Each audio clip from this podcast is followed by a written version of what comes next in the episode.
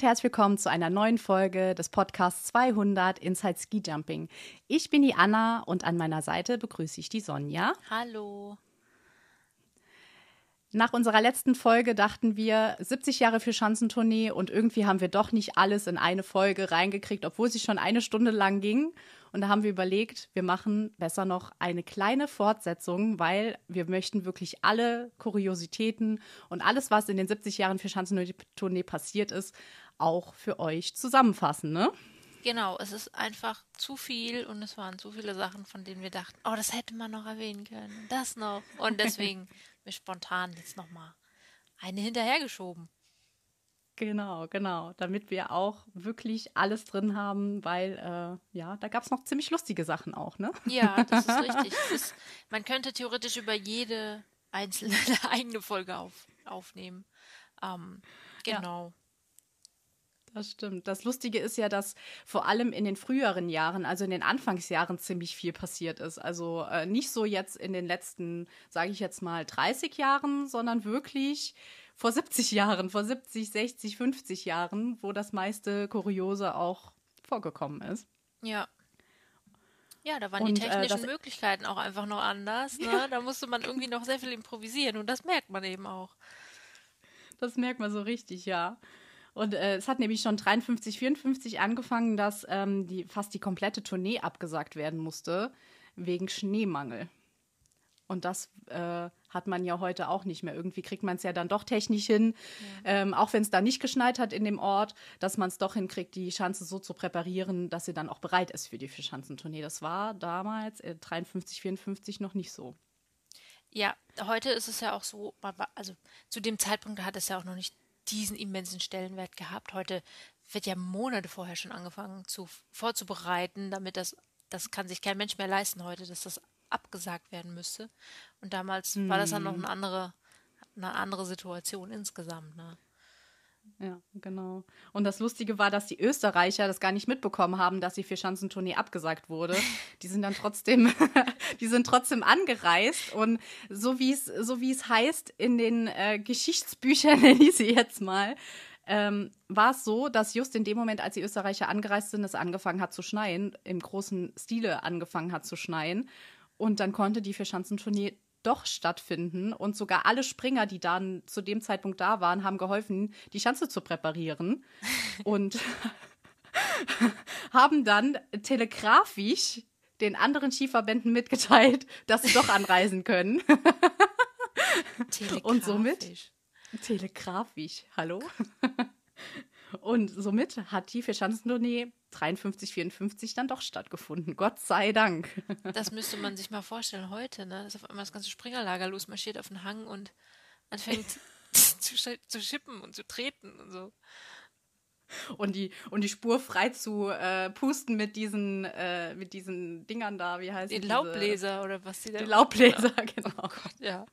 Gab's die damals eigentlich schon? Wahrscheinlich, ne? Ich glaube nicht. Ja, ich mit Föhn haben sie das vielleicht gemacht oder so, keine Ahnung. Braucht man ein sehr langes Kabel. ja, aber hat geklappt, ne? Wo ein Wille ist, da ist auch ein Weg irgendwie. Ja, das ist lustig, wie ähm, mit wie wenigen technischen Möglichkeiten, die es dann doch irgendwie hingekriegt haben, es stattfinden zu lassen. Das wäre heutzutage gar nicht mehr vorstellbar, aber es war möglich. Das ist richtig cool einfach. Ja, ist auch die Frage, ob das heute noch einer machen würde oder ob es nicht einfacher wäre, abzusagen. Ne? Also da ja. brauchst du natürlich auch sehr viel Herzblut, um zu sagen, komm, wir packen das jetzt, wir packen an und auf geht's. Weil du hast auch so eine Chance genau. nicht mal eben in einer halben Stunde präpariert. Das ist schon mal ein Aufwand. ja. Deswegen, also deswegen finde ich so krass, dass die dann da, dass da alle Springer geholfen haben, diese Chance zu präparieren und es konnte dann doch stattfinden. Das musste ja dann auch innerhalb von einem Tag oder so ja alles fertig sein. Ja. Ah, die Schanzen waren natürlich auch kleiner, das waren ja wirklich ja. 60, 70 Meter Schanzen, aber trotzdem, das muss ja trotzdem viel Arbeit gewesen sein. Also richtig cool schon Auf direkt diese Ehrenspringer. Und dann, ähm, ja genau, Ehrenspringer. Müsst mal Hashtag Ehrenspringer überall noch mit dabei schreiben. Oh, das, ja, ich notiere es mir mal. Ja, bitte. Dann kommen wir nämlich zum nächsten, äh, zum nächsten kuriosen äh, Highlight 55, 56. Ähm, Gab es wirklich die Finnen, die sind ja sehr bekannt für ihre Eskapaden. Und der finnische Springer Hemmo jetzt muss ich gucken, dass ich den Nachnamen aussprechen kann, äh, Sil Silvenionen, ähm, hat nach der durchzechten Nacht, Silvesternacht, ist er mit einem Kater zum Neujahrspringen angetreten. Eigentlich sollte er, weil Alkoholverbot war, sollte er ähm, ja verbannt werden. Also er sollte eigentlich nicht starten und sollte ähm, eine Strafe bekommen. Das wurde aber dann vertagt. Dann hat er doch mitgemacht, mitten im Kater und hat einfach dieses Springen gewonnen auch noch. ist, das, ist das dann schon Doping? äh, also nach heutigen Maßstäben wahrscheinlich, aber hm. Also noch ein Dopingfall im Skispringen auf oh. eine andere Art und Weise. ja, der wird, also wer wird sicherlich im Laufe der Zeit nicht der Einzige gewesen sein bei so vielen Neujahrsspringen. Aber ja, wahrscheinlich ist es bei ihm einfach am auffälligsten gewesen. Ne? Man munkelt, dass sowas auch später mal im finnischen Team passiert ist. Dass dann da auch so der ein oder andere mit ein bisschen geröteten Augen dann mal da angetreten ist, aber nichts Genaues weiß man nicht. Also, ähm, ja. Tja. Was haben wir noch? Das ist halt so, wenn man, es gibt noch so viel. wenn man an Silvester eine Qualifikation macht. Ne? Ja. Ja. Die Armen, dass sie auch nie was trinken dürfen. Also ja. da passiert das auch mal. Ja, vielleicht mal so ein kleines Säckchen oder sowas. Und dann muss er auch ausgeschlafen sein. Also, weiß nicht, vielleicht sollte ja. man das Springen auf abends verlegen oder so. Das Nachtspringen. Ja. Hat Garmisch überhaupt eine Flutlichtanlage? Ich weiß gar nicht. Nee, ich glaube nicht. Deswegen wird es nämlich so früh ähm, ausgetragen. Ja. Weil zum Beispiel Oberstdorf wird ja sehr spät ähm, per Flutlicht, also da ist ja, das ist ja ein Flutlichtspringen. Aber ich glaube, deswegen wird Garmisch schon um 13 Uhr übertragen, weil die, glaube ich, keine Flutlichtanlage haben. Genauso wie Innsbruck ja sehr früh auch ausgetragen wird. Ich glaube, das sind die beiden Orte, die, ja, die keine Flutlichtanlagen haben. Ist eigentlich auch komisch, ne, dass das immer noch so ist. Ja, genau. Weil dann ist man halt auch unflexibel, sag ich mhm. mal so, weil man könnte ja dann auch zum Beispiel das Springen, das Neujahrspringen, wie du auch sagst, besser ein bisschen später machen. Aber geht ja dann gar nicht. Das findet ja auch schon immer 14 Uhr oder so, findet, ja, findet das ja auch noch statt, schon statt. Das, das, da liegen wir ja noch genauso da ja, von der Silvesternacht und, und müssen uns erholen. Ja gut, du rollst dich einfach dann im Prinzip vom Bett auf die Couch und machst den Fernseher an. Genau. Viel mehr ist ja da auch nicht wir sind schon, wir sind schon jahrelang so erfahren, dass das schon ja. aus dem FF kommt. Wir wissen schon genau, runterrollen, Fernseher an, nicht mehr bewegen und einfach nur gucken. Wir, wir wachen schon automatisch auf. so eine halbe Stunde bevor es losgeht. Ja. Meistens. Es ist mir in der Vergangenheit auch schon passiert, dass ich das eine oder andere verpasst habe. Echt? Ja, zum Beispiel Planica oder so. Das ist auch fies, so, ja. ne? Diese Morgenspringen. Ja, das war ja sowieso ein bisschen, also das hatten wir ja wirklich noch nie gehabt, dass es so früh morgens schon stattgefunden hat. Das war ja, ja, war ja schon ein bisschen komisch. Naja. Da muss man sich ja schon echt, also ich will mir für Skispringen eigentlich jetzt nicht so früh den Wecker stellen, aber man macht es dann halt irgendwie. aber ist dann halt auch schade, wenn man dann den Morgen damit verbringt und dann den ganzen Tag dann. Ja, dann hat man den Tag, ne? Und denkt, ja toll, und was mache ich ja. denn jetzt? Ja. Was jetzt? Und dann kommt der ganze Sommer und du denkst, was mache ich denn jetzt? Ja, genau. Wir sind mittendrin. Wir warten nur ja. schon drauf, dass zumindest mal das Sommerspringen wieder losgeht. Ja, wenn es denn eins gibt. Also. Wenn es eins gibt. Wissen wir ja noch nicht. Wird wahrscheinlich relativ spontan irgendwie entschieden werden. Ja, genau. Naja. Ja. Naja, Bischofshofen. Bischofshofen, ja. Bischofshofen ist irgendwie immer so ein bisschen jedes Jahr aufs Neue so eine Ah. ja, genau. Wurde dann nämlich äh, 56 wurde das Springen abgesagt. Da hat man schon fast gedacht, man hätte eine Drei-Schanzentournee. Wäre ja, ist ja auch dann mal was ganz Besonderes. Aber es konnte in der Nähe in Hallein nachgeholt werden, sodass dann ähm, in diesem Jahr es nicht hieß Oberstdorf, Garmisch-Partenkirchen, Innsbruck und Biho, sondern ähm, Oberstdorf, Garmisch-Partenkirchen, Innsbruck und Hallein. Auch mal schön. Ja. Und ähm, die, äh, Gott sei Dank konnten sie das wirklich einige, einige Jahre haben sie es hingekriegt, dass wirklich alle vier Springen stattfinden konnten. Ne? Das ist eigentlich auch kurios, ne, wenn man sich das überlegt. Krass, oder? Ja, schon. Ja. Und dann 2008 war es dann aber soweit, ne? Da hat es nicht hingehauen. Tja. Was hatten wir da? Da hatten wir eine Dreischanzentournee. Da hatten wir eine Dreischanzentournee, auch mal schön. Ja. Da musste in Innsbruck das Springen abgesagt werden, werden wegen dem Föhnsturm. Ich kann mich noch so gut dran erinnern. Und ähm, dann wurde das Nachholspringen in Bischofshofen gemacht. Also man hatte dann zwei Springen in Bischofshofen. Also eine Dreischanzentournee, weil Innsbruck ausgefallen ist. Effektiv gesehen ist das so. Ich kann mich gar nicht dran erinnern, ehrlich gesagt. Doch, es, es ging super lange. Man hat es versucht, irgendwie durchzubringen und dann war aber der, der Sturm so heftig, dass man dann gesagt hat, nee, es bringt nichts. Sie haben abgebrochen und haben dann gesagt, ja, wir nehmen, wir holen es dann halt nach. Ich glaube, dann war es 6., 7. oder so oder 5., 6. Äh, Januar war dann das Nachholspringen. Ins, gerade oder- Innsbruck halt auch, ne? Also das ist ja auch so eine.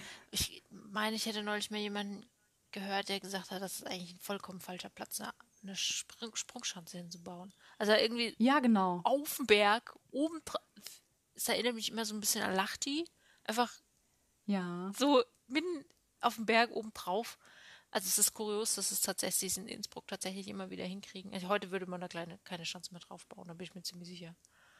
Ja, denke ich auch. Das ist ja komplett frei. Also Ja. drumherum ist ja gar nichts. Also die müssen ja wirklich mit, mit, äh, mit Windnetzen und so weiter arbeiten, Mhm. weil die ja sowas von anfällig dann sind. Weil äh, bei, äh, zum Beispiel in Oberstdorf hast du dann hinten dran noch die, äh, die Wälder oder so, aber das hast du da halt komplett gar nicht. Also ja, ich mag die Schanze. Ich finde die Schanze sehr, sehr Ja. schön. Einer meiner Lieblingsschanzen. Das stimmt. Aber vom Springen her, also das ist immer Hü oder Hot, muss man Ja. sagen.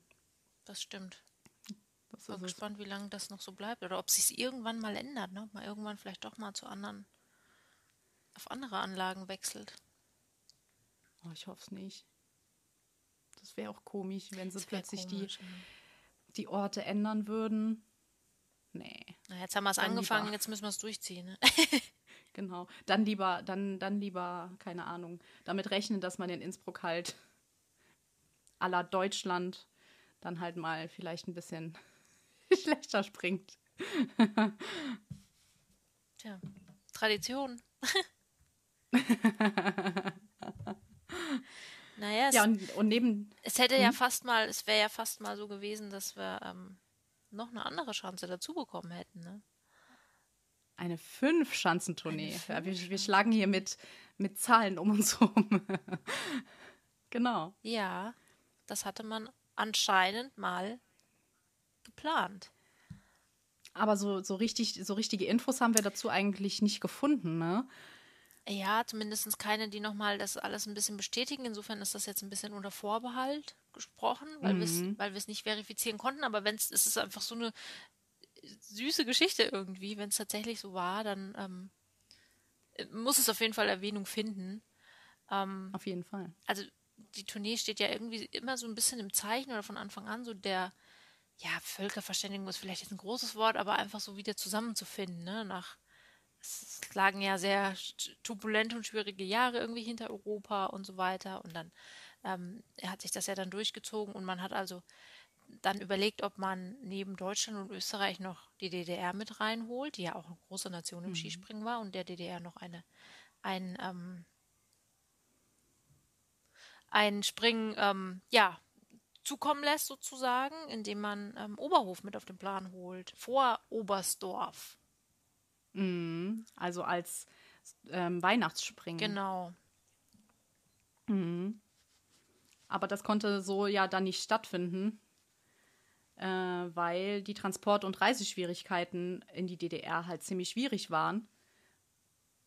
Und dann im Endeffekt nur Deutschland und Österreich hätten dran teilnehmen können. Also hat man es dann letztendlich abgesagt, was sehr, sehr schade ist, weil ich finde das eigentlich zu der Zeit eine ziemlich coole Idee, zu sagen, man nimmt auch die, die, äh, die DDR-Springer, äh, die, D die DDR mit Ja. rein. Genau, das wäre halt auch nochmal cool gewesen, um das halt einfach so ein bisschen zusammenzubringen. Zu. Aber man hat, diese Weihnachtssprünge haben ja stattgefunden.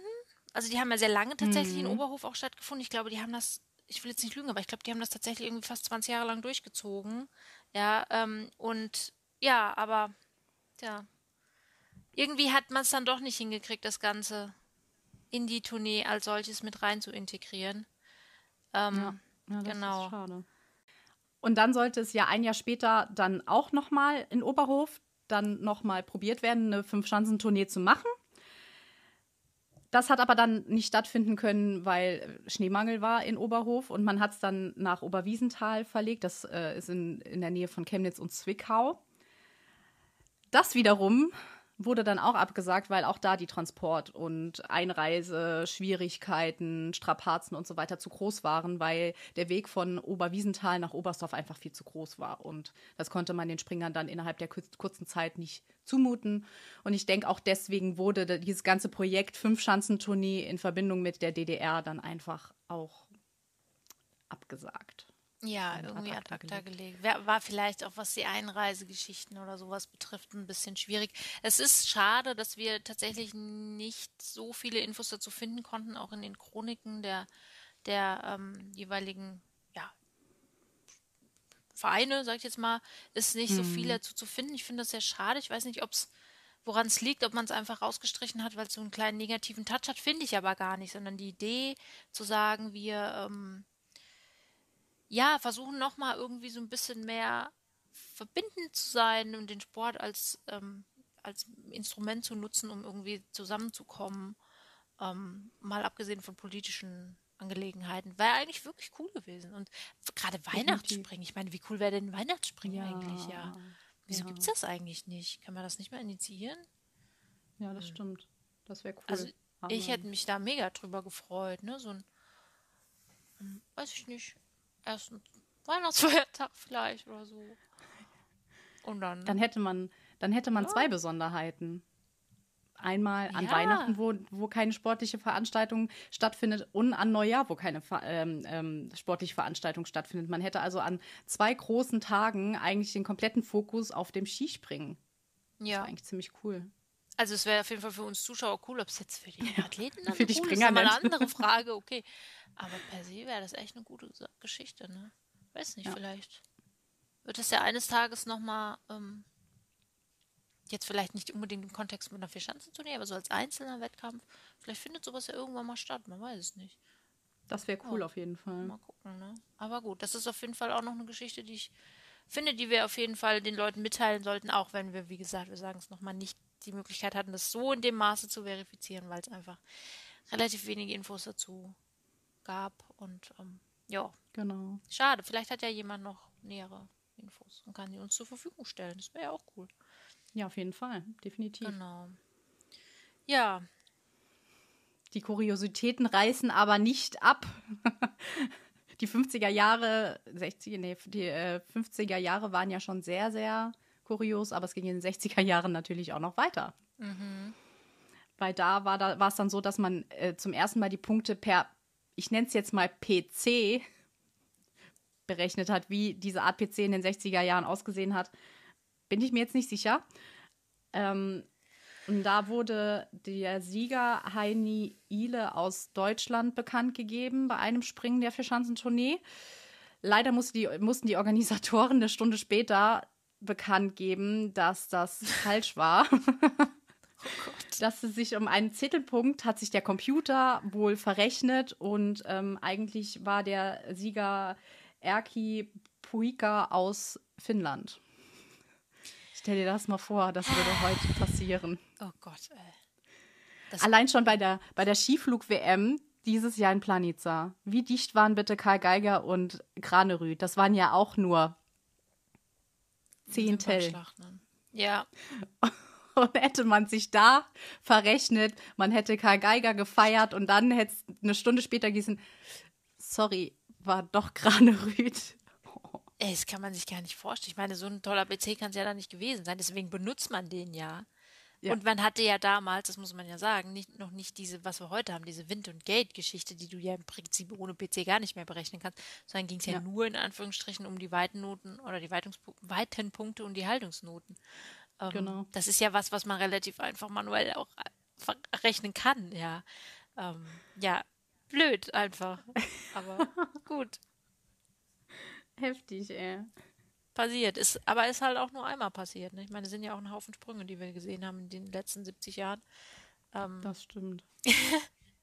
Gott sei Dank. Sie haben aus ihren Fehlern gelernt. ja, auf jeden Fall. Wahrscheinlich wird es heute auch doppelt kontrolliert oder sowas. Ist ja ähnlich ja, auch bestimmt. wie mit den Weiten. Ähm, mit der Weitenmessung grundsätzlich. Das ist nicht nur bei der Vierschanzentournee, sondern anderswo ja auch, dass die, dass quasi immer noch manuell, also einfach Leute da an der Seite stehen, die gucken, falls die Videoweitenmessung ausfällt, damit man da halt zumindest mal so ein bisschen zwar nicht mehr so viele, wie das früher der Fall war, ja, also wir haben uns ja das Reglement da auch diesbezüglich schon mal durchgelesen, aber hm.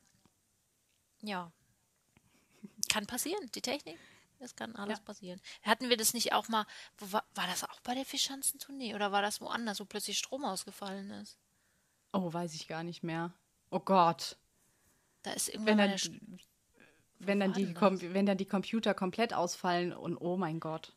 Ja, nicht nur, vor allen Dingen nicht nur, sondern diese Flutlichtanlage ist aus. Die Flutlichtanlage, nee, da kann ich mich ich gar nicht dran erinnern. Echt? Oh Gott. Ich glaube, das hatten wir mal.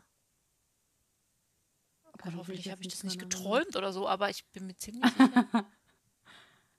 Hier. Findest du es auf die Schnelle? Ja. Ich finde es auf die Schnelle. Moment, ich fliege da mal drüber. Es war wohl nämlich tatsächlich 64. Vierschanzentournee. Ähm, das Training damals musste unterbrochen werden in Oberstdorf, weil, ah. weil der Strom weg war. Die Quali soll, also es hat dann so ein bisschen gedroht, dass die Quali ausfällt, weil man, weil die äh, auch die Kühlung vom, von der Spur dann natürlich auch ausgefallen ist und so. Krass. Ja, siehst du, habe ich noch was gefunden in meinem Siehste, ey. Es hat aber dann ja anscheinend doch geklappt. Ähm, Notstromaggregat ja, oder so. Ja, entweder das oder sie haben halt, das weiß ich jetzt natürlich nicht mehr auswendig, aber anscheinend haben sie das Problem schnell. Also irgendeiner wird da ganz schnell irgendwie reagiert haben, gerade Oberstdorf, die sind da ja wirklich sehr kompetent, was sowas angeht. Ja, ähm, definitiv. Aber ja, genau, siehst du, habe ich doch noch was im Kopf gehabt, dass mal der Strom auf Krass. einmal weg war und die Kühlung irgendwie sich verabschiedet hat. Gott, ey, heftig. Ja, auch das kann passieren. Ja. Ja, auf jeden Fall. Ah ja. ja, und dann hatten wir ja letzte, letzte äh, Folge über ähm, unsere drei, ähm, ich nenne sie mal, wie nennt man die? Äh, man hat so einen Namen, Namen für die äh, Great of All the Times oder so irgendwas. Unsere Goats, genau. Diese drei, die alle vier Springen gewonnen haben. Sven Hannawald, ähm, Jojo Kobayashi. Jojo Kobayashi. Und Kamil. Und Kamil. Gegen Kamil.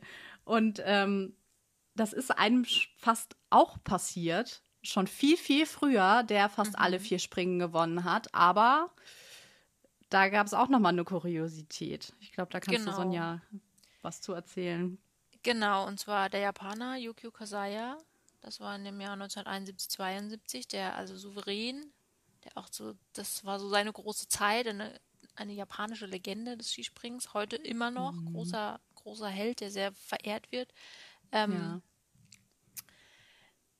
Ja, hatte es also souverän geführt, drei, drei Springen gewonnen, die ersten drei Springen gewonnen und im Jahr 1972 sollte dann in Japan die Olympischen Spiele stattfinden. Also die waren, finden ja meistens irgendwie so Februar rum statt, ne? mhm. ne? Ähm, also kurz, in Anführungsstrichen kurz nach der Tournee. Und ähm, ja, der japanische Verband hat gesagt, alle nach Hause, Training, für Olympia. Und dann hat man ihn also quasi abgezogen, bevor Bischofshofen über die Bühne war. Er konnte das vierte Springen nicht mehr, nicht mehr mitspringen und äh, hat dann damit auch nicht, ja, nicht gewonnen und hat den Hattrick halt, also er, beziehungsweise dann den Vierer, hätte er eventuell, man weiß es natürlich nicht, ne, aber ja, die Chancen standen sehr, sehr gut, dass er tatsächlich der Erste hätte sein können, der alle vier gewinnt. Aber der Verband hat gesagt, nein, du kommst bitte nach Hause. Heftig. Ja. Wenn man überlegt, dass vor Sven Hannawald vielleicht schon 30 Jahre vorher mhm. jemand das Ganze hätte gewinnen können.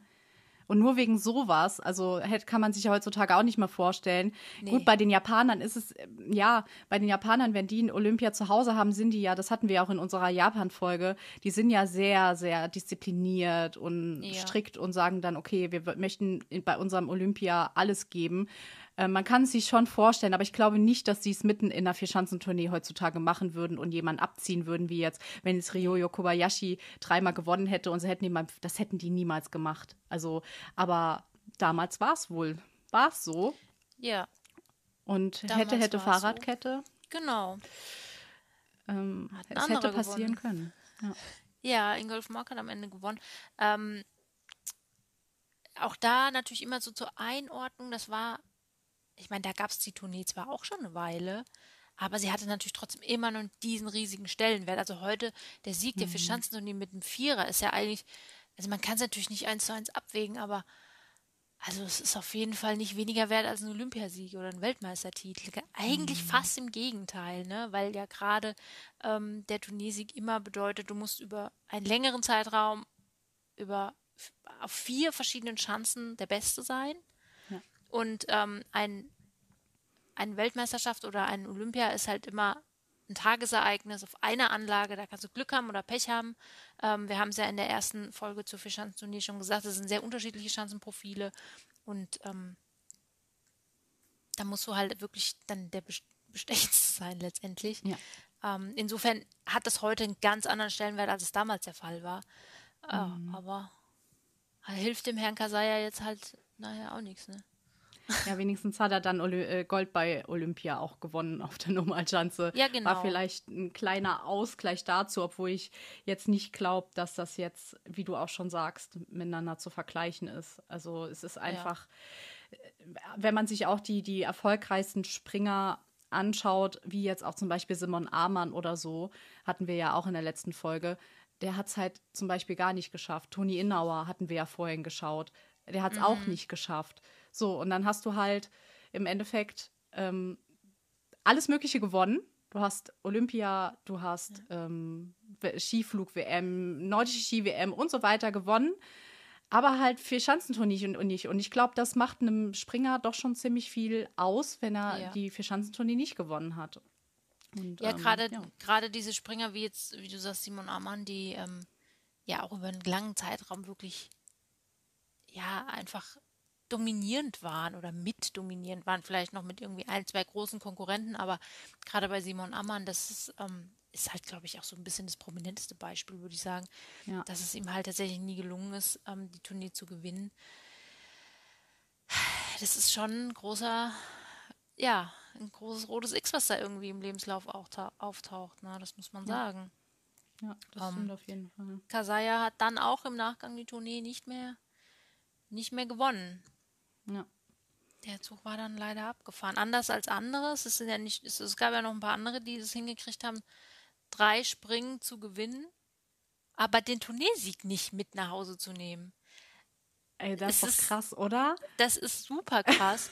ähm, Ingolf Morg war der Erste. Also komischerweise ist es, hat es alles in den 70ern stattgefunden. Ob das jetzt ein Zufall ist oder ob da irgendwas mit reinspielt, keine Ahnung. Ne? Haben wir gerade schon mal drüber nachgedacht, ob das irgendwie ähm, mit irgendwas zu tun haben könnte. Wahrscheinlich ist es einfach nur blanker Zufall. Ja. Ähm, aber Ingolf Mock hat das ähm, in 1970, 71 das erste Mal geschafft, dass er drei, drei Springen gewonnen hat und dann halt in Innsbruck nicht in die Top Ten kam und dann war der Sieg halt weg. Ja. Dann, dann ist es weg. Dann ja. Dafür hat der sich dann im Jahr drauf den Sieg geschnappt, den Kasaya sich nicht schnappen konnte, weil er in Japan war. Also Krass, das ja. war dann in dem Fall ein bisschen ausgleichend ähm, wieder. Dann hatten wir das Ganze nochmal gehabt in dem, im Jahr ähm, 74, 75 mit dem Österreicher. Das war so mhm. auch die große Zeit der, ich glaube sogar, würde ich jetzt mal fast sagen, die erste große Zeit der Österreicher, in, was die Tournee mhm. angeht. Ähm, mit dem Herrn Schnabel, Karl Schnabel, der auch, ja, dreimal gewonnen hat und dann halt die Konkurrenz war relativ nah hinten dran und dann am Ende ja. sogar nur Dritter geworden ist. Ne? Also auch das finde ich gerade noch mal ein bisschen krasser.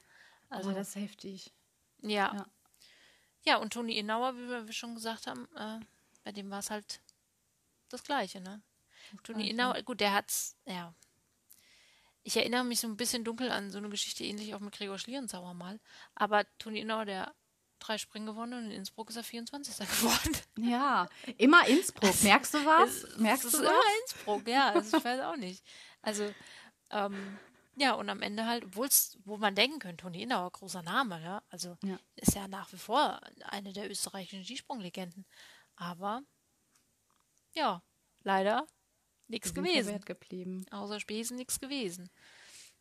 Aber man merkt, dass es auch damals schon in den 70er Jahren die äh, Innsbruck die Schanze war, die, äh, die Ja. am herausforderndsten war, obwohl es bestimmt nicht die gleiche Schanze ist wie in den 70er Jahren, ganz bestimmt nicht, ist Innsbruck immer noch ähm, eine der Schanzen gewesen, wo der Dreh- und Angelpunkt im Endeffekt stattfinden kann. Zumindest mal ähm, aus deutscher Sicht ist das ja heutzutage so, dass Innsbruck immer so ein Dreh- und Angelpunkt ist. War damals auch schon so.